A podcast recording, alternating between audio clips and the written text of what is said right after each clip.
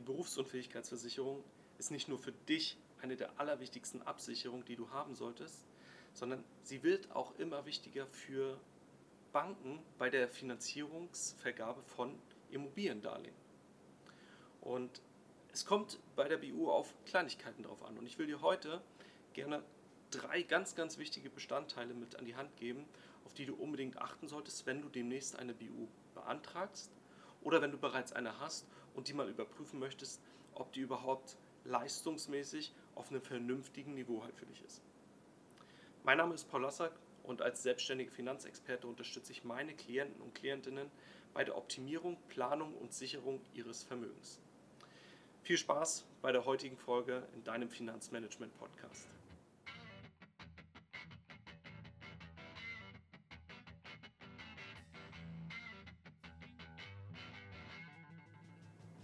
überall, wo BU draufsteht, ist auch die gleiche BU-Leistung drin.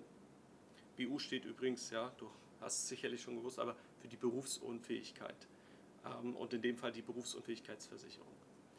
Ja, und weil nicht überall das gleiche drin ist, sollte man sich immer genau anschauen, welche Leistungen sind denn in dem Tarif drin, den ich vorhabe abzuschließen oder nicht bereits vielleicht abgeschlossen habe in der Vergangenheit. Deswegen lass uns da mal auf verschiedene Aspekte äh, draufschauen. Wir schauen uns heute explizit genau drei Tarifbestandteile an, auf die du immer ein Augenmerk haben solltest. Fangen wir mit dem ersten an und das ist das, so, äh, das Wort Dynamik. Es gibt verschiedene Dynamiken. Ich will mit, mit dir gerne zwei anschauen.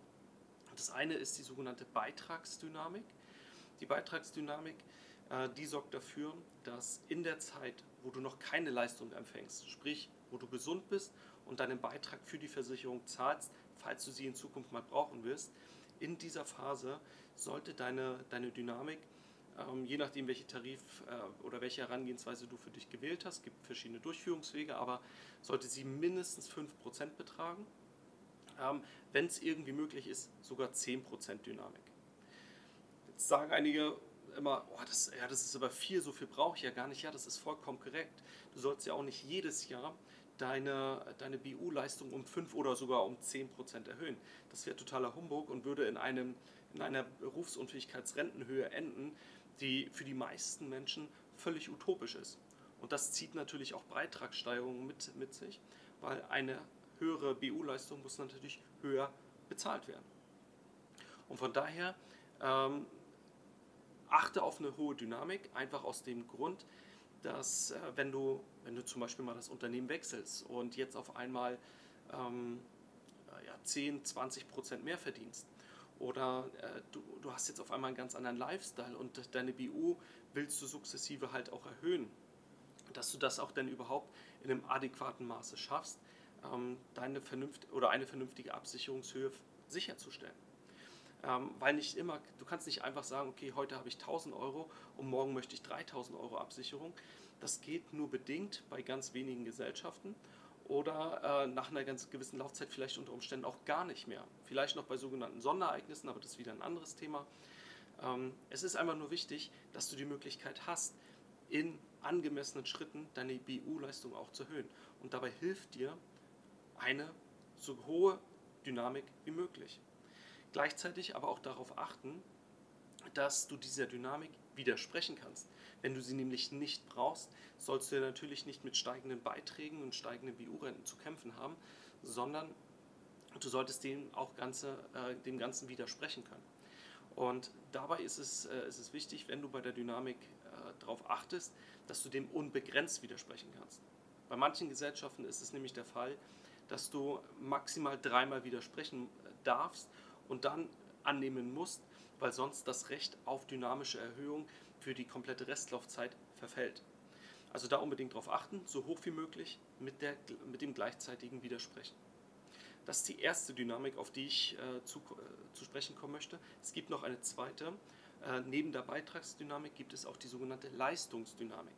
Und die ist extrem wichtig, und zwar für den BU-Fall. Also wenn du jetzt berufsunfähig geworden bist und deine BU-Leistung bekommst, bekommst deine Berufsunfähigkeitsrente jeden Monat, dann ist es explizit wichtig, falls du nämlich sehr, sehr lange berufsunfähig sein solltest, dass sich auch dann deine BU-Rente jedes Jahr um zwei oder drei Prozent erhöht. Das ist eine sogenannte Leistungsdynamik umgangssprachlich kann man auch von einem Inflationsausgleich sprechen.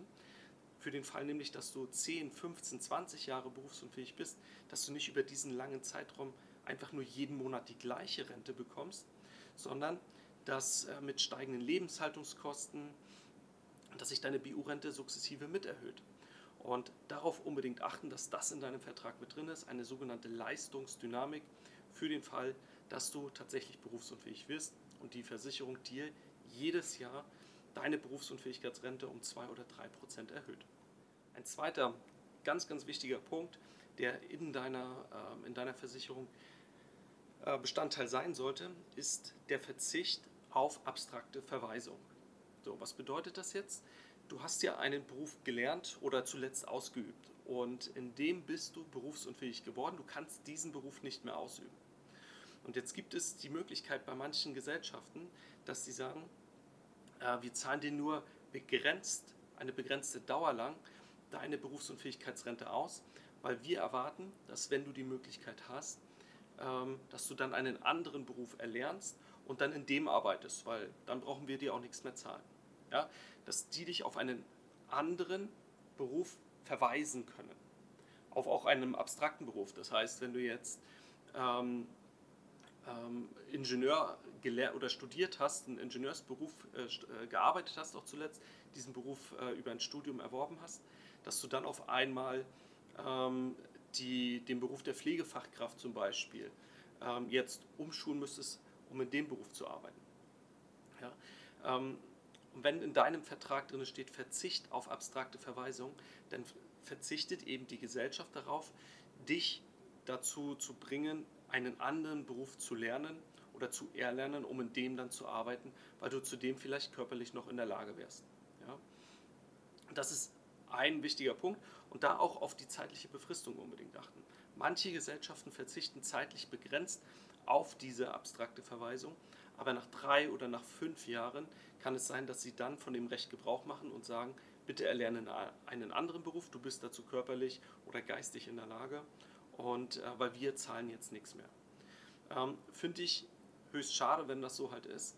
Ähm, wenn du in deinem zuletzt ausgeübten Beruf nicht mehr arbeiten kannst, mit dem du dir eine, eine gewisse finanzielle, soziale äh, Stellung erarbeitet hast, dann äh, sollte es auch dein Recht sein, dass du bis zum Ende deines Berufslebens, wenn du in dem Beruf nicht mehr arbeiten kannst, äh, dass du auch eine Berufsunfähigkeitsrente beziehst, sofern du das natürlich möchtest. Es ist dir natürlich immer freigestellt, wenn du trotzdem in einem anderen Berufsbild arbeiten möchtest.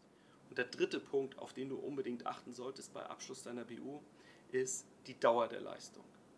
Wir haben aktuell ein Renteneintrittsalter von 67 und bis dahin sollte definitiv auch deine Berufsunfähigkeitsrente gehen, falls du sie benötigst. Ähm, nichts wäre schlimmer, wenn du wirklich sehr, sehr lange im Laufe deines Lebens berufsunfähig bist und dann hört deine Leistung mit 63 auf zu, zu, äh, zu leisten. Du hast kein Geld mehr von deiner Versicherung, bist aber vielleicht äh, auch noch nicht in Rente oder im Renteneintrittsalter, wo es ja auch wiederum viel zu wenig gibt, weil du ja berufsunfähig warst und nichts in die gesetzliche Rente eingezahlt hast. Also darauf unbedingt achten, dass du eine Leistungsdauer bis 67 hast. Falls du aufs Leben gesehen immer gesund bleibst und deine Versicherung nie in Anspruch nimmst und dir finanzielles Polster aufbraust, wo du sagst, okay, ab 63 bräuchtest du gar keine BU mehr, weil es dir finanziell so gut geht und du finanziell gut abgesichert bist, dann kannst du ja immer noch ab äh, 60, 62, 63 kannst du deine BU ja trotzdem immer noch kündigen oder beitragsfrei stellen. Das ist ja vollkommen okay. Ähm, wichtig ist halt nur, dass äh, falls du berufsunfähig sein solltest, dass du dann halt eine Leistungssicherheit hast bis 67.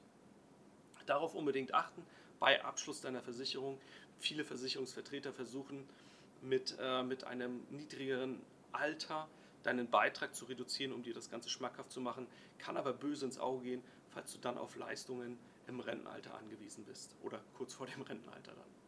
Der Leistungsumfang einer BU ist extrem umfangreich und sehr, sehr komplex, äh, da den Überblick zu behalten. Äh, mein Tipp für dich ist, du hast heute drei wichtige Bestandteile ähm, kennengelernt schau mal in deinen Vertrag rein, wenn du schon eine Bio hast, ob das alles so berücksichtigt ist. Oder ähm, sprich deinen Berater oder deine Beraterin auf jeden Fall darauf an, wenn du demnächst eine abschließen möchtest. Das Ganze, wichtig an der Stelle, ersetzt noch keine vollumfängliche BU-Beratung. Da gibt es noch viele andere Kleinigkeiten, auf die man ein Auge werfen sollte. Deswegen setz dich äh, mit jemandem zusammen, der dich da unterstützen und beraten kann. Entweder mit mir oder einer anderen Beraterin oder einem anderen Berater. Denn nur so stellst du am Ende des Tages sicher, dass du auch eine vernünftige BU für dich persönlich aufs Leben gesehen abschließt. Und wenn du jetzt eine Frage oder ein Thema hast, was ich mal in einem der nächsten Folgen behandeln soll oder darüber sprechen soll, dann schreib mir gerne eine Mail an podcast.paulassack.de oder geh auf meine Webseite paulassack.de und nutze dort das entsprechende Kontaktformular. Ich freue mich auf den Austausch mit dir. Bis zur nächsten Folge. Eine gute Zeit, bleib gesund. Dein Paul.